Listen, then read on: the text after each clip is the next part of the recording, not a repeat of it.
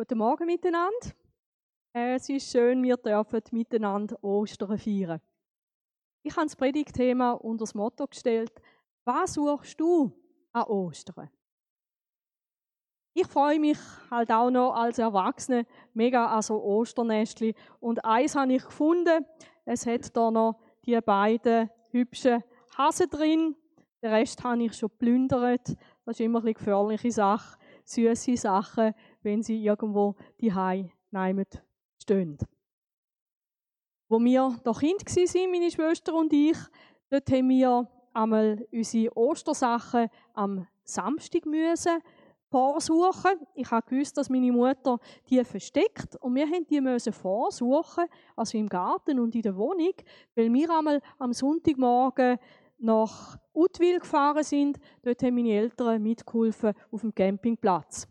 Und an den Ostern hat der Camping angefangen und ich habe gewusst, dass wir bloß eine beschränkte Zeit, Zeit haben, um all diese Sachen zu finden. Nachher müssen wir abfahren und darum hat es sich gelohnt, das Zeug im Voraus schon zu suchen. Und ich weiß, meine Eltern, die sind einmal sehr erstaunt gewesen, in welcher Rekordzeit wir alle Ostersachen gefunden haben. Heute Morgen geht es mir aber nicht um die Osternestchen, sondern es geht mir um eine ganz spannende Geschichte, die wir lesen beim Johannes. Dort heißt es, am ersten Tag der neuen Woche, ganz früh am Morgen, wo es noch dunkel war, ist, Maria aus Magdala zum Grab gegangen. Maria, eigentlich Miriam, aus Magdala, das ist ein Ort östlich vom See Genezareth. Sie ist da unterwegs und sie geht aufs Grab eigentlich komisch. Am Sonntagmorgen geht man doch nicht auf den Friedhof.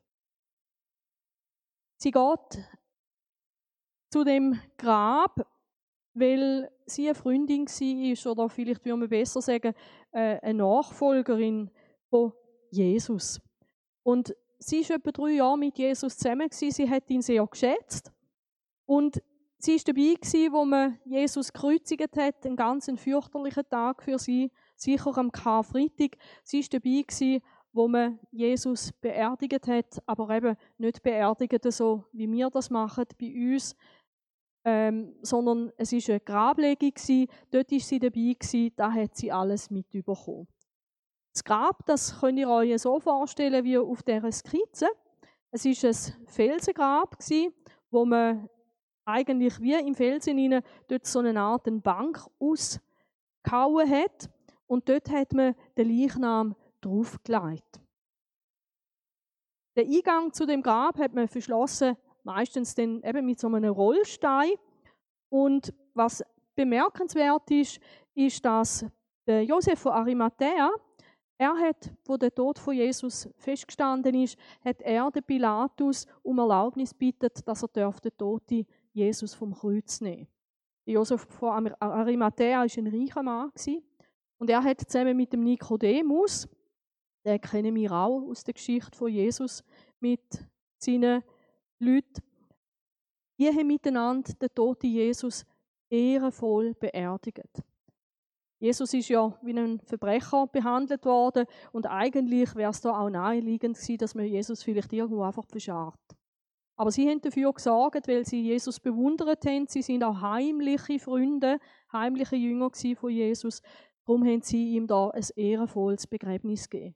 Allerdings hat alles ein schnell müssen gehen. Man musste pressieren, weil es ist ein großer Rüsttag vor der Tür gestanden. Man hat sich vorbereitet auf den Sabbat und dort hat man nicht geschafft.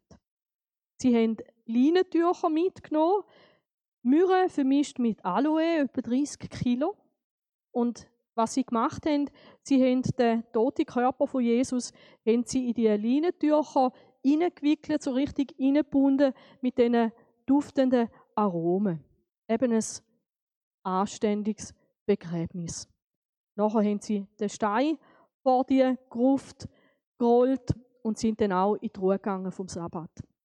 Maria Magdalena, sie hat das mit ein paar Frauen beobachtet. Sie hat gewusst, wo man Jesus angebracht hat. Und dann sind auch sie heimgegangen und haben den Sabbat geruht und jetzt am Sonntagmorgen, am ersten Tag der Woche, machen sie sich miteinander auf den Weg. Was auch noch interessant ist, ist, dass der Johannes jetzt eigentlich nicht mehr von allen Beteiligten schreibt, sondern er hat eine Person, eben Maria aus Magdala, speziell im Fokus und er erzählt jetzt eigentlich, was sie an dem ersten Ostersonntagmorgen erlebt. Maria Magdalena sieht, dass der Stein, mit dem das Grab verschlossen hat, nicht mehr vor dem Eingang war. Der Stein ist weg. Wir lesen im Matthäus-Evangelium, dass es ein Erdbeben gegeben hat, dass ein Engel vom Himmel gekommen ist und der hat den Stein weggenommen. Also nicht bloß einfach ein bisschen auf die Seite geschoben, so dass man ins Grab hinein, sondern man muss sich das wirklich so vorstellen, dass der tonnenschwere Stein an einem anderen Ort war. Und da kann man sich vorstellen, was da passiert ist in dem Moment, wo Maria das von weitem sieht. Der Stein völlig an einem anderen Ort, eine komische Situation. Warum und wieso, weiß sie nicht. Aber irgendwie macht sie etwas ganz Unüberlegtes, finde ich. Sie kehrt um und dann heißt und sie ist zum Simon Petrus gerannt und zum Jünger, wo Jesus besonders lieb hat und hat ihnen berichtet, sie haben den Herr aus dem Grab weggenommen und wir wissen nicht, wo sie ihn angebracht haben. Spannend ist, dass Maria weiß, wo der Petrus und der Johannes sich in Jerusalem aufhalten. Eben, das sind Freunde sie, sind miteinander mit Jesus unterwegs und Maria hat gewusst, wo sie jetzt irgendwo auch herbergen tun und sie holt die beiden. Ich finde es auch ganz spannend, dass es da heißt, dass sie sagt, sie haben den Herr aus dem Grab genommen. Warum sagt sie nicht, der Verstorbene ist weg, der tote Jesus ist weg, sie haben den Leichnam weggenommen. Nein, sie sagt, sie haben den Herr aus dem Grab weggenommen. Jesus hat für Maria Magdalena einen ganz besonderen Stellenwert gehabt. Und für sie ist das wirklich eine Katastrophe. Und sie hat nur eine Erklärung für das offene Grab, nämlich, dass irgendjemand Jesus weggenommen hat und weggebracht hat. Wäre spannend, Maria zu fragen, an wer hast du denn gedacht? Hat sie an die gedacht, wo Jesus geholt haben? Hat sie daran gedacht, dass irgendjemand ihn jemand anders gelegt hat? Wer sind die sie? Aber für den Petrus und den Johannes ist das auch keine große Diskussion gewesen. Es heißt, sofort haben sich der Petrus und der andere Jünger, das war eben der Johannes, gewesen, auf den Weg gemacht und sind zum Grab raus. Die beiden sind miteinander losgelaufen, losgerannt, aber der andere Jünger, der Johannes, ist schneller als der Petrus und hat als erstes Grab erreicht. Also wir sehen hier die beiden, die sprinten da richtig los. Da, was Maria ihnen erzählt hat, das bringt auch sie in einen Aufruhr, in eine Aufregung hinein und jetzt so schnell wie möglich zu dem Grab. Er, der Johannes, hat sich dann vorbeugt, er hat sich bückt, heißt es im biblischen Text. Das weist eben darauf hin, dass es so ein Grab war, wie ich euch Skizze gezeigt habe. Er bückt sich, um hineinzuschauen er geht aber nicht hin. Und diese Zurückhaltung von Johannes, die kann ich verstehen. Ich weiß nicht, wie es dir ging, äh, wenn du an einem Grab stehst ähm, und da ist jemand gerade beerdigt worden kürzlich. Ich glaube, ich würde es so machen wie Johannes, so aus Distanz mal hineinschauen und er sieht, dass da die Leinenbinden da liegen, aber er geht nicht rein.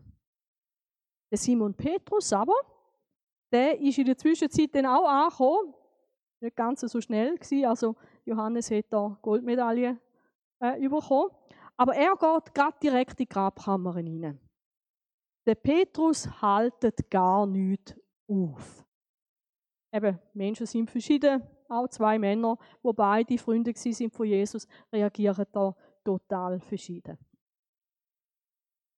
Und der Petrus, er sieht die Leinenbinde da liegen und weil er ins Grab hineingegangen ist, sieht er eben noch etwas mehr. Er hat eine bessere Perspektive. Er sieht aus durch, wo man am Toten um den Kopf gewickelt hat. Es ist zusammengerollt, an einer anderen Stelle gelegen, nicht bei den Leinenbinden. Der Petrus sieht mehr, weil er eben in die Grabkammer reingeht. Und jetzt züchtet Johannes nach. Jetzt geht auch der Jünger, der zuerst angekommen ist, ins Grab hinein und sieht alles. Und irgendwie ist es ja jetzt fast so ein bisschen wie ein Kriminalrätsel. Was für Hinweise haben die beiden jetzt da in Bezug auf das Fehlen von Jesus? Sind wirklich Grabräuber am Werk gewesen? Das wäre ja irgendwo gleich ein bisschen seltsam. Welche Grabräuber würde Jesus aus diesen Leinenbinden rauswickeln, um den Jesus tot mitzunehmen? Gut, wenn man ihn vielleicht nochmal richtig entehren würde, dann vielleicht schon. Und wenn es jemand war, wo Jesus an einen anderen Ort hat bringen warum bringt er ihn nicht in diesen Leichentücher alles miteinander? Warum bringt er nicht alles miteinander an einen anderen Ort? Irgendwie ist es komisch. Und was auch speziell war, was diesen beiden muss aufgefallen sein, alles liegt ordentlich da. Es sieht nicht aus, wie wenn man da in einer Eile irgendetwas gemacht hätte, sondern es sieht fast so aus, vielleicht wie, wie so ein Kokon, wo, ein, wo eine Raupe sich verpuppt hat, Schmetterling geworden ist und jetzt ist wieder einfach, die Sachen sind noch da, aber der Körper ist weg. Komisch. Und an dem Punkt muss es dem Johannes dämmert haben. Wir lesen den nämlich ganz schlicht und einfach und er glaubte. Der Johannes deutet, deutet die Sache, die er hier sieht, das mit dem leeren Grab, mit der Leinenbinde, mit dem Kopftuch, das zusammengelegt ist, deutet er als Zeichen. Und für ihn ist es klar gewesen, das kann nur eins bedeuten und er kommt auf einen ganz anderen Schluss wie Maria Magdalena. Er kommt auf den Schluss, Jesus muss aus den Toten auferstanden sein. Später, wo er dann sein Evangelium schreibt, kommentiert er es so. Nach der Schrift stand es ja fest, dass Jesus von den Toten auferstehen würde. Aber das verstanden sie damals noch nicht. Ganz interessant. Eben im Nachhinein ähm, macht vieles Sinn. Da ist der Johannes irgendwie zum Glauben gekommen. Ich finde es ganz spannend, in dem Moment passiert irgendeine Überzeugung in seinem Herz. Aber der Johannes redet nicht drüber. Nicht jetzt. Später hat er darüber geredet. Aber in dem Moment merkt er einfach irgendetwas. Und das ist oft so, wenn wir Erfahrungen machen, Glaubenserfahrungen machen, dann kommt vielleicht wie etwas in unser Herz oder wir ahnen etwas oder irgendetwas in uns passiert, aber wir können es noch gar nicht so genau benennen. Wir lesen weiter, ganz nüchtern.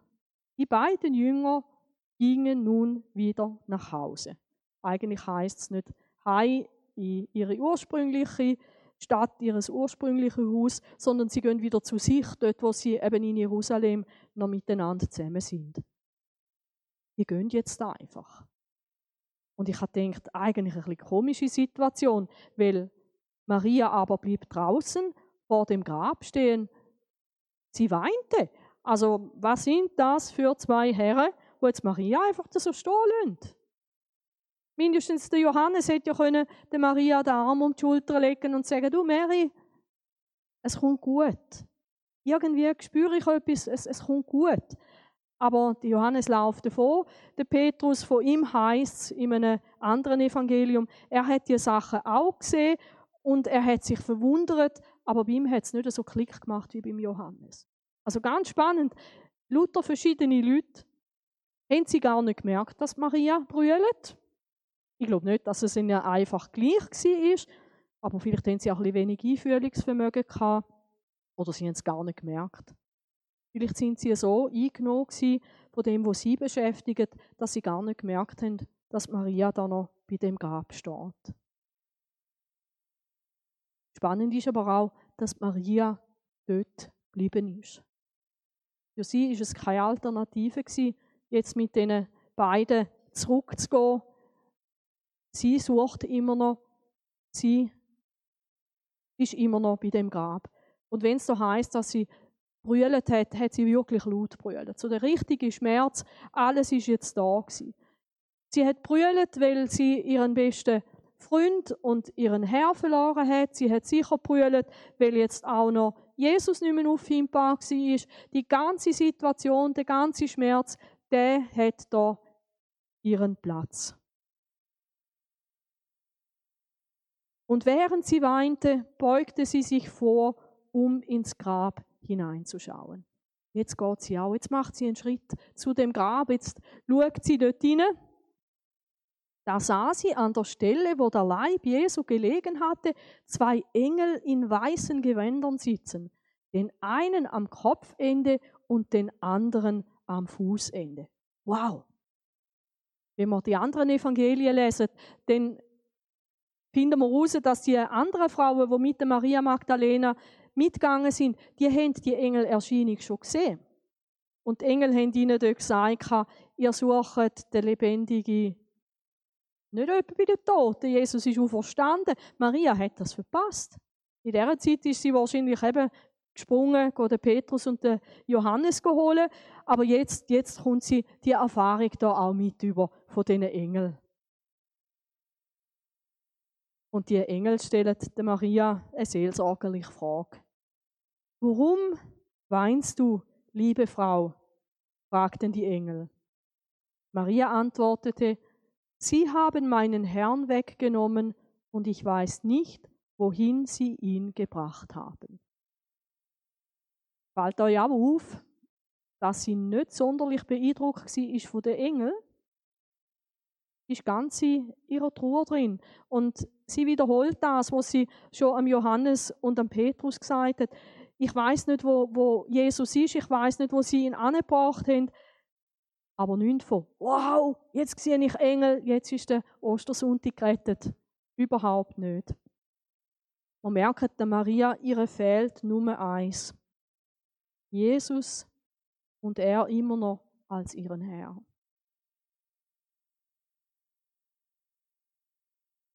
Der Maria ist alles, wo ihre Liebe ist genommen worden.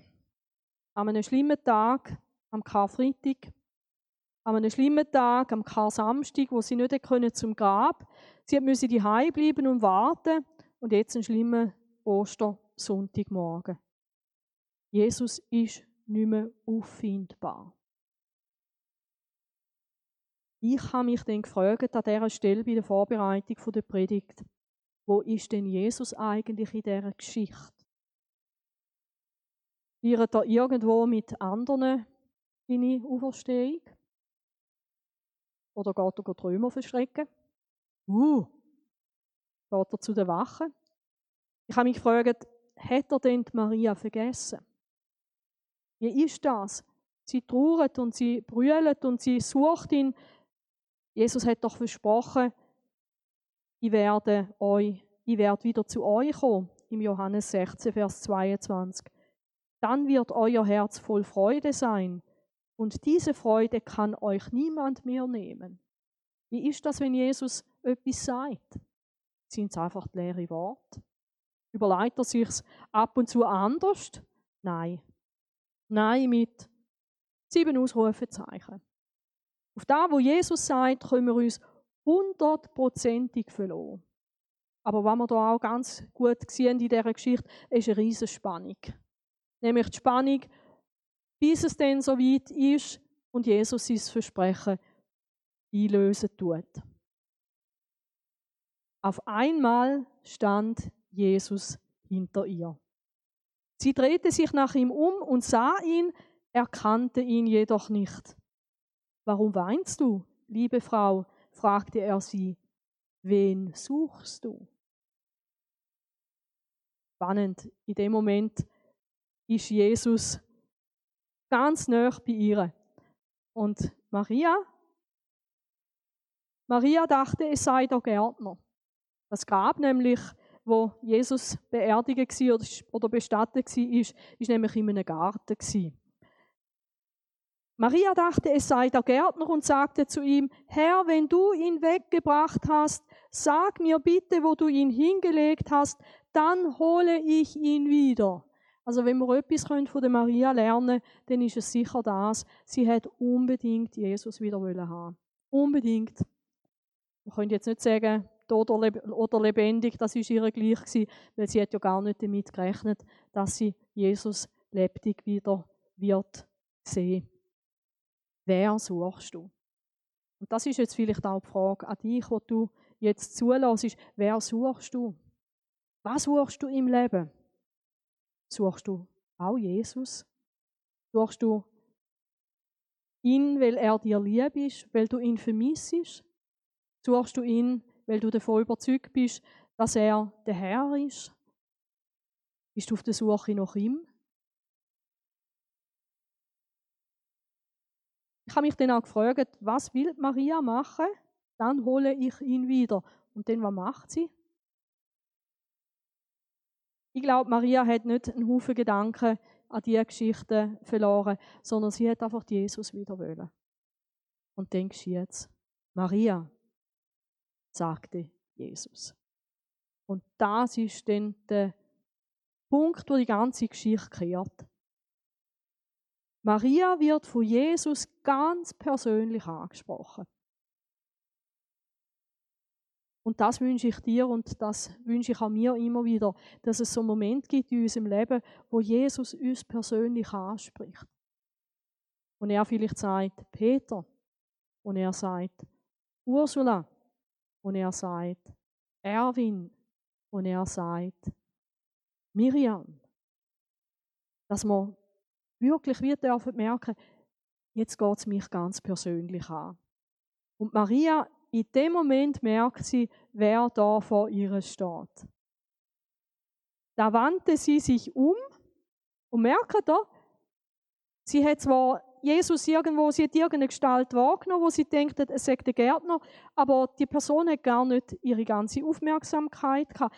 Jetzt ändert sie ihre Blickrichtung weg vom Grab hin zum Auferstandenen. Jetzt kommt Jesus die ganze Aufmerksamkeit über. Auch weg von ihren Vorstellungen.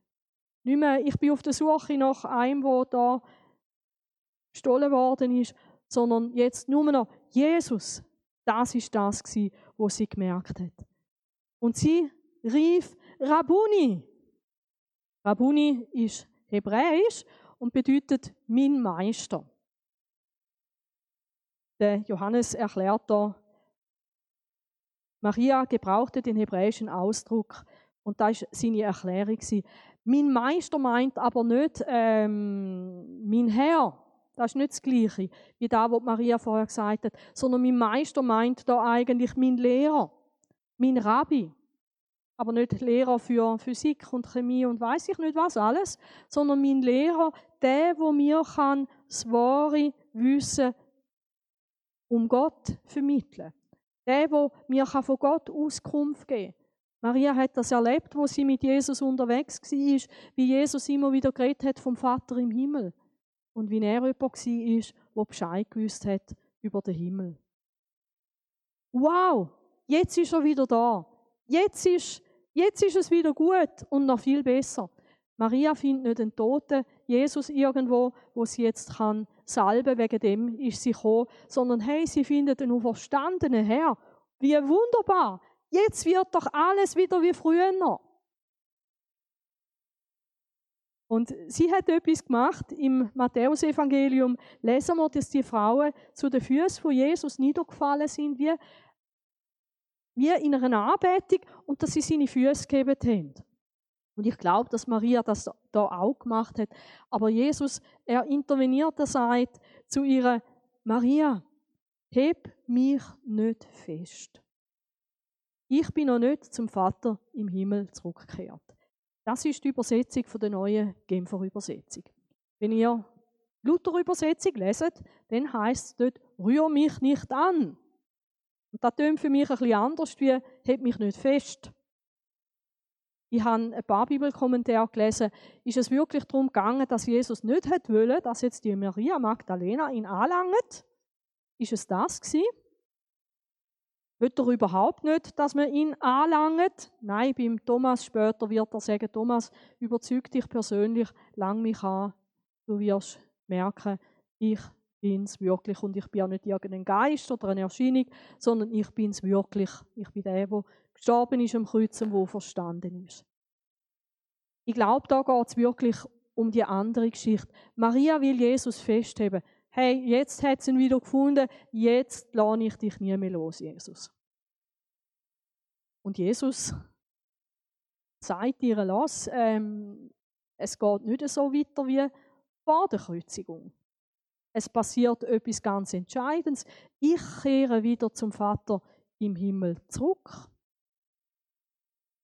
Und was wird er dort machen? Er wird dort zu der Rechten vom Vater seine Herrschaft als Gottes Sohn antreten. Also es wird nicht einfach gleich oder ein bisschen anders, sondern jetzt geht die ganze Weltgeschichte in eine neue Phase. Und er wird auch der Maria auf eine Art und Weise als Auferstandene ganz näher sein. In Matthäus 28 lesen wir, Jesus trat auf sie zu und sagte, mir ist alle Macht im Himmel und auf der Erde gegeben. Also nicht mehr als der Jesus, wo auch als Mensch auf der Welt Begrenzungen hat, sondern ihm ist jetzt alle Macht im Himmel und auf der Erde gegeben. Darum geht zu allen Völkern und macht die Menschen zu meinen Jüngern. Tauft sie auf den Namen des Vaters und des Sohnes und des Heiligen Geistes und lehrt sie alles zu befolgen, was ich euch geboten habe. Eben, es gibt eine neue Phase. Jetzt ist es nicht mehr Jesus, der zu den Menschen geht, jetzt gehen seine Freunde, jetzt gehen seine Männer und Frauen, jetzt gehen sie in alle Welt. Und sie gehen nicht allein. Jesus verspricht und seid gewiss, ich bin jeden Tag bei euch bis zum Ende der Welt. Also nicht jetzt bloß für eine bestimmte Phase, sondern an jedem Tag. Ich finde es ganz bemerkenswert, dass jetzt Jesus der Maria wie auch so eine erste Beauftragung gibt. Wir lesen nämlich, Geh zu meinen Brüdern und sag ihnen, dass ich zu ihm zurückkehre. Zu meinem Vater und eurem Vater, zu meinem Gott und eurem Gott. Erstaunlich, Maria Magdalena, ich glaube, sie hat sicher nicht von dem träumt, wo Jesus sie in seine Jünger Schar mit aufgenommen hat. Sie hat nicht davon geträumt, dass sie mal so eine Ehre erfahren darf, dass sie die Erste war, die der Auferstandene gesehen hat. Und dass sie auch die Ehre bekommt als Frau, dass sie das darf jetzt den Jünger berichten. Etwas Außergewöhnliches. Da sehen wir auch, dass Jesus auch gegenüber Frauen ganz große Wertschätzung hat. Nicht so in der Kultur dort mal, weil an einer Frau kann man auch nicht abnehmen, was sie sagt. Und man hat Frauen auch nicht zulassen als Zeugen in einer Geschichte. Aber Jesus macht es. Er ist da seiner Zeit wahrscheinlich auch ganz schön weit voraus gewesen. Und Schöne ist eben, er macht Maria zu einer Gesendeten. Schickt sie zurück zu den Jüngern mit einer gewaltigen Botschaft. Der Gott von Jesus ist jetzt ihren Gott. Der Vater von Jesus ist jetzt ihren gemeinsamen Vater. Wie wunderbar. Und Maria, sie lädt tatsächlich los. Sie hebt nicht an Jesus fest, von voran, sondern sie geht in die neue Zukunft hinein mit ihm. Sie lässt sich schicken, sie nimmt den Auftrag an. Sie sagt sich nicht, hey, das ist eine tolle Erfahrung, das behalte ich jetzt für mich, sondern sie folgt ihrem Herr. Das, was ihr so wichtig war, ist, dass Jesus der Herr ist in ihrem Leben, das setzt sie jetzt in die Praxis um. Da ging Maria aus Magdala zu den Jüngern zurück. Eben, sie kommt jetzt das zweite Mal, oder? Das erste Mal in Aufregung, das zweite Mal in einer riesen Freude und sie sagt ihnen, ich habe den Herrn gesehen. Und hat ihnen erzählt, was er ihr gesagt hat. Was für eine Veränderung. Innerhalb wahrscheinlich von wenigen Stunden. Und das macht den Unterschied, wenn wir Jesus gefunden haben oder wenn wir eben noch auf der Suche sind. Maria hat Jesus gefunden. Nicht so, wie sie es denkt hat am Anfang von dem Sonntagmorgen, sondern auf eine großartige und herrliche Art und Weise. Und da möchte ich zum Schluss kommen mit einer Frage an dich persönlich. Wie ist das mit Jesus Christus? Wie ist das mit dem Auferstandenen? Hast du Jesus schon gefunden? Bist du auf der Suche nach ihm? Interessiert es dich, ob Jesus auferstanden ist und was er für einen Unterschied kann machen in deinem Leben? Vielleicht hast du über diese Fragen schon öfters nachdenkt. Vielleicht bist du Jesus auch selber schon begegnet oder vielleicht hast du per Zufall jetzt auf, die, auf die Predigt hast die gefunden auf YouTube und du weißt gar nicht so recht, stimmt es, stimmt es nicht. Dann möchte ich dir Mut machen, so zu handeln wie Maria. Jesus hat gesagt, wer sucht, der findet. Wenn du Jesus suchst, dann lässt er sich von dir finden. Und vielleicht erinnerst du dich an einen Moment, wo du wie von Jesus selber persönlich angesprochen worden bist, wo sich dein Leben verändert hat. Eben vielleicht so krass wie bei der Maria, wo sie ihren Namen gehört hat von Jesus. Vielleicht aber auch so wie bei einem Johannes, wo einfach etwas irgendwann im Herz wie passiert ist und du hast können glauben. Plötzlich gewusst, es ist wahr, es stimmt. Jesus lebt, es ist wahr, was ich da in der Bibel lerne. Ich wünsche mir, dass das persönlich angesprochen sein von Jesus, aber auch zu dem nächsten Schritt führt. Dass wir für uns selber dürfen wahrnehmen, und wo bin ich heute ein Gesendete? Johannes, er hätte eine Weile gebraucht, bis er dann von dem hätte können erzählen was in seinem Herz passiert ist. Und das ist auch gut so. Aber vielleicht bist du heute schon jemand, der eigentlich weiß, wer Jesus ist, der erfahren hat, dass das mit der Auferstehung von Jesus, dass das wirklich eine Tatsache und eine Realität ist. Und dem möchte ich dich Mut machen, lass dich von Jesus senden. Bist aufmerksam, wer in deinem Umfeld vielleicht eben auch auf der Suche nach Jesus ist. Vielleicht auch jemand, der irgendwo an einem Grab zubrüllt. Jemand, der vielleicht einen grossen Verlust hat. Jemand, der vielleicht auch merkt, in meinem Leben fehlt eigentlich das Entscheidende, der vielleicht gar nicht weiß, dass er auf der Suche nach Jesus ist. Dann heb den Mut und erzähl einfach deine persönliche Geschichte mit ihm. Was mich fasziniert ist, wenn er die Ostergeschichte weiterlesen, wie auf verschiedenste Art und Weise Jesus Menschen begegnet ist. Es gibt nicht einfach bloß eine Art. Nicht jeder hat seinen Namen gehört. Manchmal ist es passiert wie beim Johannes, an einem anderen Ort ist Jesus an einer ganzen Gruppe erschienen. Jesus macht das auf so verschiedene Art und Weise. Vielleicht hat er es gemacht heute Morgen durch sein Wort, durch das, was Maria erlebt hat und hat dich so angesprochen. Ich möchte dir Mut machen, dass du vielleicht jetzt zusammen mit mir bettest und wir möchten dafür beten, dass Jesus uns persönlich begegnet. Dass wir irgendwie selber dürfen angesprochen sein und auch selber dürfen gesendet sein. Und Herr Jesus, wir danken dir von ganzem Herzen dafür, dass Maria nicht einen toten Jesus gefunden hat irgendwann und die Geschichte so geendet hat. Wir danken dir dafür, dass sie dich dürfen persönlich kennenlernen, ganz neu. Danke dir auch, dass du vielen Menschen dich gezeigt hast als der Auferstandene. Danke, dass wir eine große Schar von Augenzeugen dürfen haben in der Bibel. Und danke, Jesus, dass du uns, dass du dich heute aber auch noch finden lässt. Danke für das, was du im Leben von mir tun hast. Danke, dass es dort über Verkündigung gegangen ist von jemandem, der dich kennt hat und das irgendwo bei mir angefangen hat. Wurzeln schlagen, reifen, bis zu dem Moment, wo ich es für mich selber packen konnte. Mal, es stimmt. Jesus lebt und er ist auferstanden und er ist der Herr. Jesus schenkt du das jedem, der heute Morgen zugelassen hat, schenkt du das jedem, dass er eine persönliche Begegnung darf haben mit dir.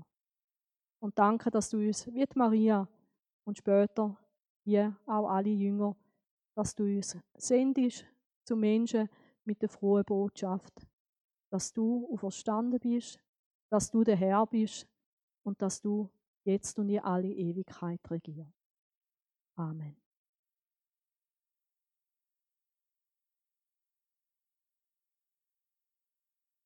Bleibt dran, bis ihr eure Osternestchen gefunden habt, wenn die jemand für euch versteckt hat.